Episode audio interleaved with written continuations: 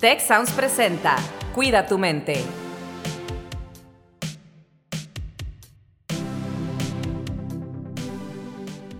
Hola, ¿qué tal? Bienvenidos a un episodio más de Cuida tu mente. El día de hoy estamos Rosalinda Ballesteros como cada episodio y me acompaña también Carlos Ordóñez. Carlos, ¿cómo estás? Muy bien, Rosalinda, pues muy emocionado eh, de tener aquí a nuestra invitada, que ya es también de la familia de Cuida tu mente, nuestra querida Angie Figueroa, para hablar de un tema, pues yo creo que muy pertinente, porque ya estamos muy cerquita del 14 de febrero. Y con Angie el día de hoy vamos a hablar de un tema que es, le pusimos como pregunta, ¿soy emocionalmente dependiente? Angie, ¿cómo te va? Gracias por estar aquí nuevamente. Hola Rosalinda, hola mi querido Carlos, pues es un honor empezar el año eh, otra vez con este maravilloso podcast, este precioso espacio para toda la comunidad tech. Y feliz de estar por aquí, un tema bastante, bastante complejo. Incluso Platón, el primer filósofo griego que habló de la dependencia emocional, ya lo hablaremos más adelante, pero bueno, feliz, feliz de tocar este tema que creo que es muy, muy importante para, para, también fortalecer relaciones más sanas. No, pues me encanta que estés aquí acompañándonos, Angie, porque en, la, en el episodio anterior que tuvimos la oportunidad de compartir, pues hablamos mucho de los límites y creo que es un tema que se relaciona también mucho con esto, ¿no? Así que, pues no sé, Rosalinda, si quieres empezar con alguna pregunta. Sí, claro, y aquí, bueno, muy importante porque creo que también varias personas nos lo hemos preguntado, ¿verdad?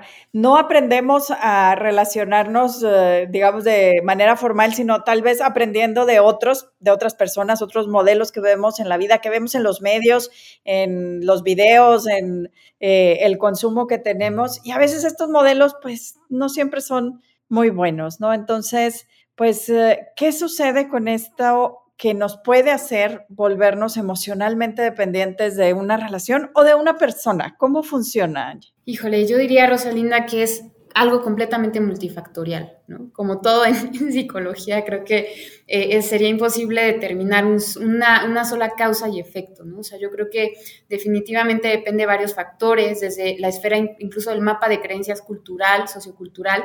Decía Jung que no solamente tenemos un inconsciente individual, ¿no? Sino incluso un inconsciente colectivo. Desde el constructivismo decimos, bueno, un mapa de, de realidad, de creencias, de discursos, decía Foucault, que ejercen un poder en, en nosotros y en nosotras, ¿no? Y que muchos de esos discursos o incluso creencias a veces pues se fortalecen en nuestros sistemas familiares, en nuestros alrededores, cultura, escuela. Entonces yo creo que por un lado este, este mapa social, cultural. Por otro lado, también podríamos hablar de factores incluso de personalidad, ¿no? Eh, rasgos, le, llamamos desde, desde el estudio de la, de la, psicología clínica, rasgos de personalidad que a veces también eh, pueden influir un poco en desarrollar pues más fácil ciertas dependencias, ¿no? O sea, cierta, ciertas formas de vincularnos, a, de vincularnos a veces no tan, tan funcionales, ¿no? No sé si utilizar la palabra saludable o, ¿no? O sea, sino más bien funcional, ¿no? Hacia, hacia una integración como seres humanos.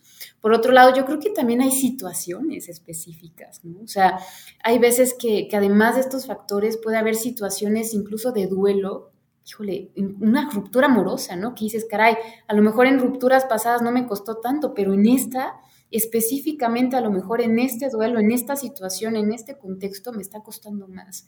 Y bueno, pues yo creo que también los recursos con los que contamos en nuestra historia de vida, ¿no? Recursos me refiero pues aquello que llevamos en la mochila para, para sobrevivir, ¿no? Para ir generando esta resiliencia, pues, o este crecimiento post-trauma, ¿no? También impactan.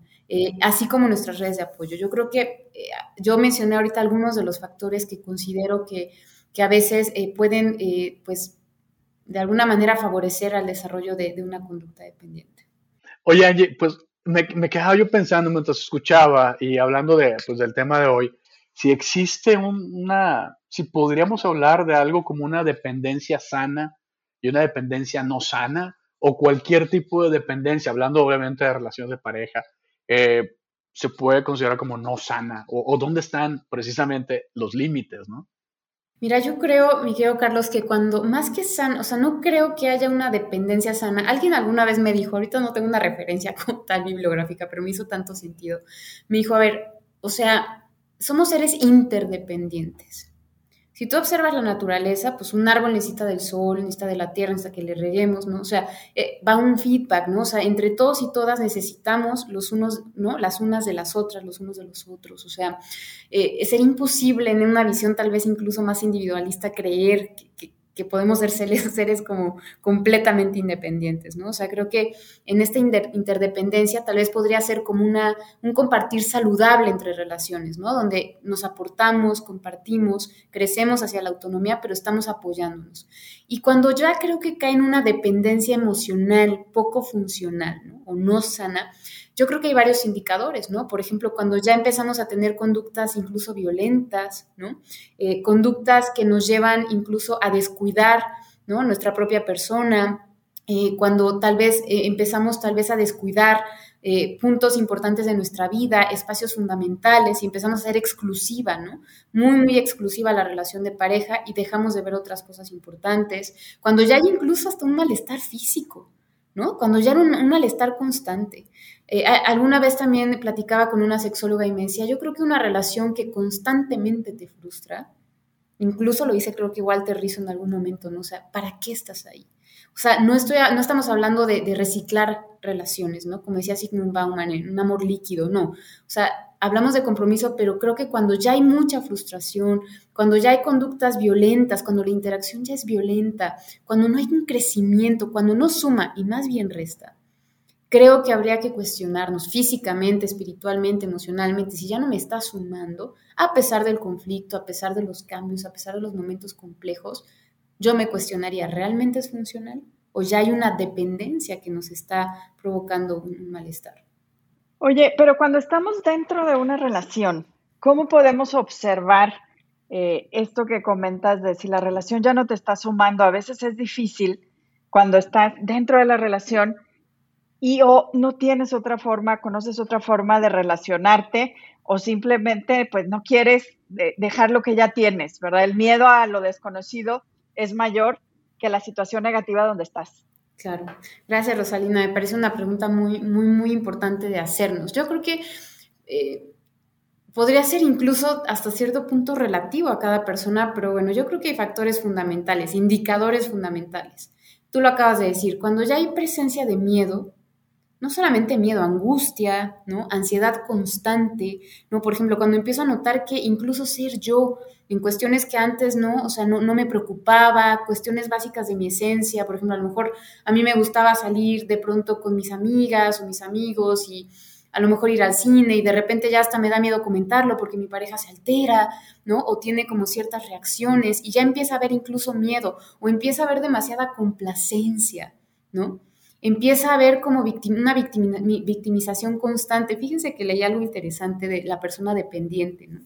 Decía, la persona que se culpabiliza mucho de lo que pasa en la relación, ¿no? La persona que se echa la culpa, ¿no? Este, que insiste y que insiste, es una forma incluso de control, ¿no? O sea, como el no, no querer soltar, eh, el no querer incluso ver lo que está haciendo la otra persona y decir, yo me, yo me atribuyo toda la culpa, ¿no?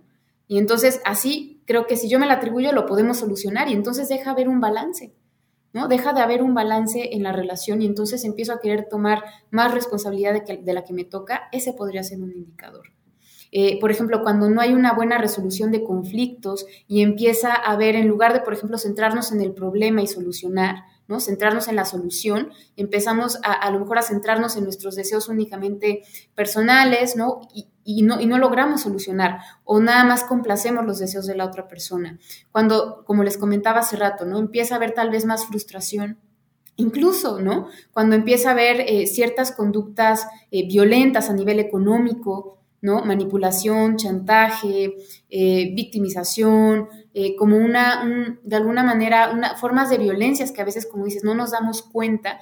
Entonces, yo, yo incluso invitaría a que con el simple hecho de que ya estás sintiendo más ansiedad, más malestar, más incomodidad, pues ir a un, proceso terapéutico, ¿no? Iniciar un proceso terapéutico y decir, a ver, ¿qué es mío? ¿Qué es de la otra persona? Porque no, nunca es solo de una persona, ¿no? Al final la dependencia o la codependencia se puede ir generando a partir de la interacción. Por ejemplo, el tema de límites, como bien decía Carlos al inicio, cuando empiezo a, darme cuenta que me cuesta trabajo poner un límite o lo que quiero no va con base en lo que le pido a mi pareja porque me da miedo cómo va a reaccionar, ¿no? O lo que va a decir, o a lo mejor pido algo, hacemos un acuerdo, pero no se cumple, no se cumple, y entonces, pero sigo ahí, ¿no? Entonces, ¿qué está pasando, no? Cuando empieza a haber incoherencia, incluso en nuestro actuar, nuestro sentir, yo creo que son indicadores importantes. Dejamos de hacer cosas, repito, nos empezamos a aislar. Hace rato también les comentaba como empezamos a ser muy exclusiva a la pareja, es decir, no importa nada más que nosotras, ¿no? Nosotros, ¿no? O sea, no importa nada más más que la pareja. Y empiezo a dar una prioridad extrema cada quien prioriza distinto, pero ya niveles de exclusividad, que hasta me pongo a lo mejor celosa si vas un día con tus amigos, o celoso si vas un día con tu familia, ¿no? o sea, como, eh, o se idealiza demasiado el amor romántico. Entonces, creo que son algunos de los factores, puede haber más, que podrían indicarnos ¿no? que está empezando a haber una relación poco funcional. Oye, pues es muy interesante, o sea, obviamente nos estás hablando de toda esta, eh, estos factores o estos multifactoriales, ¿no? Que tienen las relaciones eh, como seres humanos, todas esas dimensiones y todo.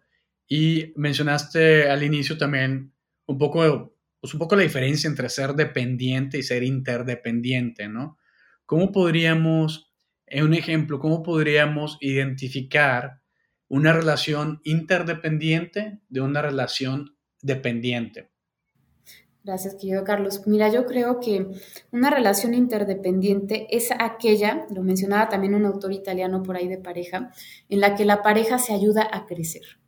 ¿Me entiendes? O sea, yo estoy contigo e incluso a veces puedo jalar un poquito más, pero después tú jalas un poquito más para crecer. Nos ayudamos a alcanzar nuestros objetivos. ¿Sí? ¿Cómo? Bueno, yo no te resuelvo, pero aquí estoy.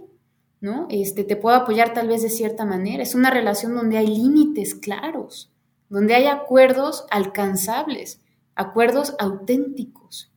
¿no? A veces, precisamente cuando ya hay esta dependencia, yo puedo decir, sí, vale, entro, generamos un acuerdo de fidelidad o exclusividad, pero a lo mejor no es lo que quiero. A lo mejor yo quiero explorar o quiero una relación poliamorosa, ¿no? O más diversa, pero te digo que sí y al rato termino a lo mejor cometiendo una infidelidad. Entonces, por ejemplo, a veces el no colocar acuerdos, a lo mejor es un tema escabroso, pero el no colocar acuerdos reales, pues no nos permite a veces establecer estas relaciones más bien coterapéuticas, decía este autor, ¿no? Coterapéuticas, o sea, interdependientes, ¿no? Nos apoyamos a crecer. Son personas, diría Anthony Bolinches, que van caminando hacia la autonomía que no buscan a una padre, un padre o una madre que, les, que les cuide nada más, ¿no? Que les, contenga o que les complazca o que les resuelva, sino que vamos juntos, juntas, ¿no? Resolviendo, creciendo. Yo creo que son parejas que terminan eh, por solucionar problemas de manera eficaz, ¿no? Eh, personas o parejas que van apoyándose incluso en los duelos de la vida, en las crisis, ¿no? Que deciden incluso buscar soluciones, ¿no? Ante las problemáticas, porque no son parejas perfectas, pues, sino que se atreven a mirar el conflicto de frente, que van, van, van acompañándose. Hace rato veía a una persona en consejería y me decía algo tan bonito, me decía, mi pareja me ha ayudado a ver esto de mí que no había visto, que me hace ser mejor. Cuando somos estos espejos, ¿no? Que nos vamos reflejando eh, cosas incluso, a veces también la sombra, ¿eh? ¿no? A veces también lo que no es tan bonito, pero de manera amorosa, ¿no? Entonces, yo consideraría que, son como indicadores, ¿no? Una pareja interdependiente es aquella que se aporta, que se apoya al crecimiento, a la autonomía. Wow, eh, qué, imagen tan aspiracional, ¿no? En una relación de pareja y por supuesto que en las relaciones de pareja pues también hay aprendizaje, ¿no? Hay una analogía que a mí me gusta, que he escuchado varias veces, que dice, a veces aprendemos que de los cuentos infantiles que tener la pareja es el final de la historia, pero en realidad es el principio, ¿no? Porque es una historia de crecimiento mutuo. Y creo que este es un cambio de paradigma importante eh, que podemos hacer. En una relación codependiente o dependiente, entonces puede cambiar con algunos parámetros, siempre y cuando, como decíamos hace rato, no haya esta pérdida del respeto, violencia, eh, agresión? Claro que sí, Rosalinda. Fíjate que yo creo que pues, somos seres que tenemos plasticidad neuronal, ¿no? Si me vas un poco en la ciencia, ya de ahí pienso que en la neurociencia podríamos como corroborar que somos capaces de, cambiar, de generar una resignificación a ciertos patrones, de incluso discernir qué queremos seguir haciendo y qué no. Yo sí creo mucho en Sartre y su visión de la libertad, ¿no? O sea, creo que a pesar de los condicionamientos y a pesar de, estos mapas de creencias, de estos patrones de conducta, incluso de ciertos rasgos de personalidad, sí creo que somos capaces como seres humanos de, transformarnos, de recrear, de tomar decisiones diferentes. Yo creo que una, una relación dependiente o codependiente sí podría caminar hacia una relación más adulta, más autónoma, si ambas personas le apuestan a su crecimiento personal. Si ambas personas le apuestan a responsabilizarse de sus historias. Si ambas personas le apuestan a la autoobservación, ¿no? a, trabajar incluso ¿no? en, en la posibilidad de pérdida en la posibilidad de, un duelo, porque yo creo que estar en una relación, como decías al inicio, ¿no? por miedo a lo desconocido, o sea, híjole, vamos a ver maneras a veces incluso muy destructivas de acabarlo, ¿eh? porque también tendemos a actualizarnos, a evolucionar. Entonces yo creo que es importante que haya un trabajo personal bien constante, o sea, como un compromiso con la autoobservación. Incluso lo menciona Anthony Bolinches en el libro de Amor al Segundo Intento, ¿no? O sea, además de que tiene que haber una compatibilidad en los perfiles, tiene que haber valores en común, proyectos en común, este, comunicación abierta y directa, pues sí tiene que haber un crecimiento personal. Y, bueno, pues yo creo que ese sería como, como el factor importante para que una pareja eh, con una interacción dependiente pudiese ¿no? empezar a mirar otra forma de interacción. Oye, Angie, entre más te escucho, más escucho entre esas líneas la palabra autoconocimiento como algo fundamental. El autoconocernos, el saber quiénes somos, cuáles son nuestros valores, qué queremos, dónde están nuestros límites, se me hace que es algo súper necesario para todos, todas las personas, eh, y, a veces no somos tan conscientes, ¿no? No somos tan conscientes de eso. Pero no sé, eso es lo que yo estoy entendiendo. ¿Cómo, cómo la ves? Claro, sí, es que a veces no nos... A ver, tampoco culturalmente estamos tan educadas y educados en, en, en, conocer nuestras, ni siquiera nuestras emociones a veces, ¿no? O sea, ¿y cómo vas a poner un límite si no identificas tus necesidades, tus emociones, ¿no? Hay, hay veces que eh, en consulta yo pregunto, bueno, ¿qué necesitas, no? y la gente me dice, no sé, pero se quejan del problema. Entonces, yo creo que primero pues hay que aprender a justo a detectar nuestras emociones, nuestras necesidades y no solo eso, darnos el permiso de, externarlo, ¿no? darnos el permiso de, de validarlo y bueno, es una chambota, mi querido Carlos, y más en un país donde decir no implica que te hagan sentir culpable de repente, o el chantajito, oye, ¿cómo no viniste? Oye, pues me quedó, o sea, como que de por sí creo que culturalmente tenemos un gran trabajo en empezar a resignificar los, los modos de comunicación que tenemos. Oye, y en este mismo eh, tenor y en temas de cultura, a lo mejor eh, las culturas, eh, no generalizando, ¿verdad? Pero los países de habla hispana donde nos escuchan, pueden ser muy similares en temas de, que somos culturas grupales, muy sociales, con estructuras familiares, a lo mejor eh, muy cercanas, eh, o al menos esto dice desde mi área los reportes mundiales de felicidad. Eh, ¿Podemos tener relaciones dependientes dentro de la familia, por ejemplo, no solamente con una pareja? Yo creo que sí, mi querida Rosalinda, ¿no? Yo, yo creo que sí. por ahí nos dice Brigitte Basallo que, desde esta, desde esta a lo mejor visión como muy jerarquizada donde la familia y la pareja son la prioridad, pues muchas veces podemos dejar, así como con la pareja, ¿no? De lado necesidades importantes para nosotras, ¿no? Y nosotros, por priorizar, ¿no? A lo mejor eh, a la familia o por priorizar incluso relaciones, o sea, dinámicas no tan funcionales dentro de la familia, ¿no?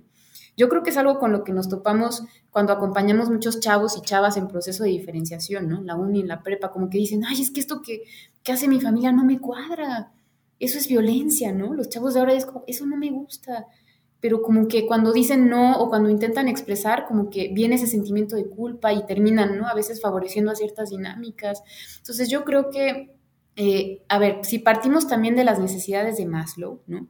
La necesidad de pertenencia, pues nos da sentido humano. Entonces, desde ahí, pues híjole, a veces, ¿cuál va a ser nuestro espacio seguro? Pues sí, la familia, la pareja, pero desde este, esta conmovisión de, de jerarquía, porque a lo mejor si volteamos a ver, incluso podríamos llegar a encontrar mayor red de apoyo y funcionalidad en otras redes, incluso, no sé, el trabajo. Sí creo que, que, que puede darse también en la familia. No sé qué opinan. y fíjate que con lo que dices, creo que, que, esto que voy a platicar, estábamos mi esposo y yo viendo una serie y el padre de familia en la serie, su hija adolescente, tiene una pareja por primera vez. Y entonces el, el, el debate aquí era que él se sentía, pues que ya no era la persona más importante en la vida de su hija a quien iba a acudir a pedir consejos. Y entonces la esposa le dice, sigue siendo la persona más importante en mi vida. Y voltea a mi esposo, nosotros tenemos cuatro hijos, y me dice, ¿verdad que yo soy la quinta persona más importante en tu vida, ¿no? Haciendo referencia a la relación tan cercana que tenemos eh, las mamás con, con los hijos, ¿no? Y aparte, pues mis hijos están, eh, un par de ellos muy pequeñitos, están en, en, una etapa de formación, pues que sí, acuden mucho a su mamá, ¿no? Entonces me, me hiciste pensar en esto, ¿verdad? Porque, pues en realidad cada relación es distinta y tiene una forma de trabajarse pero a lo mejor no hay unas más eh, valiosas que otras, sino que realmente cada una tiene un momento y tiene una forma de relacionar. Y en esto que decías que con la pareja crecemos, ¿no? Sí, bueno, y ese ejemplo, este, pues hay una dependencia como que biológica, ¿no? Así con del bebé con la mamá que todo está creciendo y hay una cuestión que, pues así, así estamos diseñados los seres humanos, ¿no? Como para tener ese, ese apego, este, y, y pues lo vemos tal vez como dependencia, ¿no? Pero hay un apego ahí eh, de la madre a los hijos, de los hijos a la madre o, al papá también puede ser, ¿no? Hay un libro de una mexicana, ahorita no recuerdo, hoy ando medio, medio olvidadiza con los autores, pero se llama Adolescentes Eternos. Entonces analiza mucho cómo en nuestra cultura, precisamente en México, justo biológicamente, pues sí, el apego con la primera figura, con mamá, con papá, con dos mamás, o como sea, pero al final mis primeras figuras. Sin embargo, pareciera que aquí de pronto en nuestra cultura, como que se nos, o sea, como que en lugar de ayudarnos a generar esa autonomía desde la familia, pareciera que atrasamos el proceso, ¿no? Entonces, no es estar lejos de la familia, sino lograr que los miembros eh, del sistema familiar logren su autonomía. Y creo que cuando no se permite y se empieza a, formar este tipo de vínculo, ¿no? Eh, sobre, sobre involucrado, le llamamos desde sistémica, ¿no? Sobre involucrado, que no permite, que, genera esta dependencia, pues mermamos la autonomía desde ahí. Entonces, ¿qué hacemos? Pues buscamos a parejas que funcionen como papá o como mamá, ¿no? Entonces, no permitimos muchas veces ese crecimiento. Claro, y esto creo que, digo, suceden muchas cosas, ¿no? En las relaciones de parejas, pero esto es algo que, que se ve, me hiciste recordar que no sé si sea real o no, está el complejo de Peter Pan, ¿no? O sea, que es el, el, el que nunca crece, ¿no? O quien nunca quiere crecer. Y en realidad eso da, yo creo que para otro episodio. Eh, Carlos, ¿tú qué opinas? No, totalmente, digo, aquí yo lo que me llevo, pues, mucho agradecimiento como siempre con, contigo, Angie, contigo, Rose, por acompañarnos aquí. Pero sí, yo estoy pensando mucho en esta, en esta época que ya estamos muy cerca del 14 de febrero, del amor, de las relaciones, y, y, cómo hablar de este amor sano, de esta interdependencia y no dependencia, de este autoconocimiento, para poder poner nuestros límites. Y yo creo que es una cuestión hasta de, de autorrespeto y de, y de respeto hacia la otra persona, la pareja que tengamos o a cualquier otra persona, ¿no? El conocernos y, poder, como decías, Angie, pedir lo que queremos, lo que nos gusta, este, poner los límites. Entonces, si no nos conocemos, pues cómo queremos que la otra persona nos conozca, ¿no? Y a veces, pues nos dicen cosas de nosotros, como el ejemplo que te, dan, que te dieron en consejería, que a lo mejor ni conocíamos de nosotros mismos o que no queríamos ver. Eh, a veces nos dicen cosas y estamos reacios a entender o abrir la puerta a aceptar eso, pero nos lo dice alguien más y ahí sí lo aceptamos, ¿no? Por alguna razón. Entonces, pues me llevo mucho esta parte de conocernos y de, pues sí, de, de ser, buscar más una relación interdependiente y no dependiente, porque como que lo sano es, es ese lado, ¿no? Y también se puede ser, pues, principalmente autónomo, ¿no? Em, y pues bueno, como dice Rose, siempre nos pasa que nos dan los temas para mucho más, pero pues bueno, ya tendremos, espero yo, la, otra ocasión para tenerte también, ya eres parte de la familia. Así que, pues no sé, Rose, ¿tú qué te llevas? Yo, pues mira, me hizo evocar eh, justo Eric Fromm en El arte de amar una frase que decía que el amor es ser capaz de ver en el otro lo que el otro no es capaz de ver en, en él o en ella, ¿no? Y, es una frase con la que yo he estado mucho tiempo porque creo que a veces, y también tuvimos un episodio sobre esto, somos los jueces más duros de nosotros mismos y cuando alguien más, que alguien que nos ama, nos ve con esos ojos de amor y ve nuestras cualidades, es maravilloso. Y yo me voy con eso, crecer juntos eh, en una relación de pareja. Muchísimas gracias, Angie. Muchísimas gracias a ustedes, mi querido Carlos. Rosalinda ha sido de verdad pues, maestro y maestra, de verdad también escucharles. También me, me, hace clic Eric, Eric Fromm, el amor es una decisión y vaya, invitarles a, a, mirarse, ¿no? A mirarse para poder encontrarnos también más, más auténticamente con, con la otra persona. Muchísimas gracias y bueno, espero que, que todos y todas disfruten mucho este espacio. Pues gracias, con esto nos vamos y les esperamos en la próxima misión de Cuida tu mente. Si quieres conocer más sobre cómo cuidar tu salud, te invitamos a escuchar Hola de Salud. La prevención hoy es parte del tratamiento. El podcast en el que nuestros expertos te darán consejos para vivir de manera sana, equilibrada y feliz. Felicidad, ese sería un objetivo último. Escúchalo en Spotify, Apple Podcast y Google Podcast. Gracias por escuchar un episodio más de Cuida tu mente. Productor ejecutivo, Miguel Mejía.